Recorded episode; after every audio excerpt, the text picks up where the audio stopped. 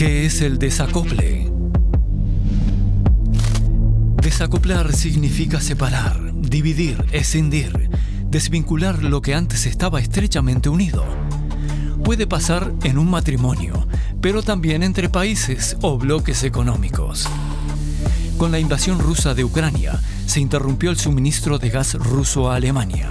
Hubo que encontrar alternativas rápidamente. Ahora muchos países toman precauciones para no ser tan vulnerables ante posibles crisis, buscando producir de forma local e independizarse de las cadenas de suministro globales.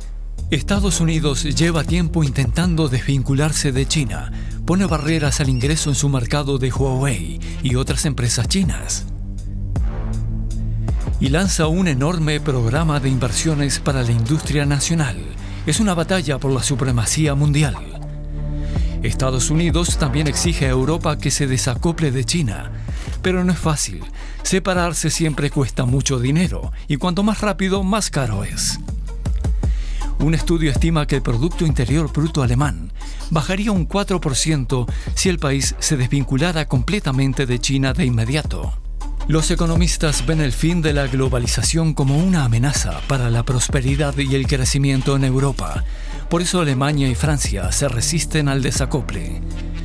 En su lugar proponen reducir el riesgo estratégico, es decir, identificar de qué productos y materias primas clave depende, especialmente la economía propia, y buscar sin demora fuentes de suministro alternativas en otros países e invertir en estos, respetando eso sí los acuerdos anteriores.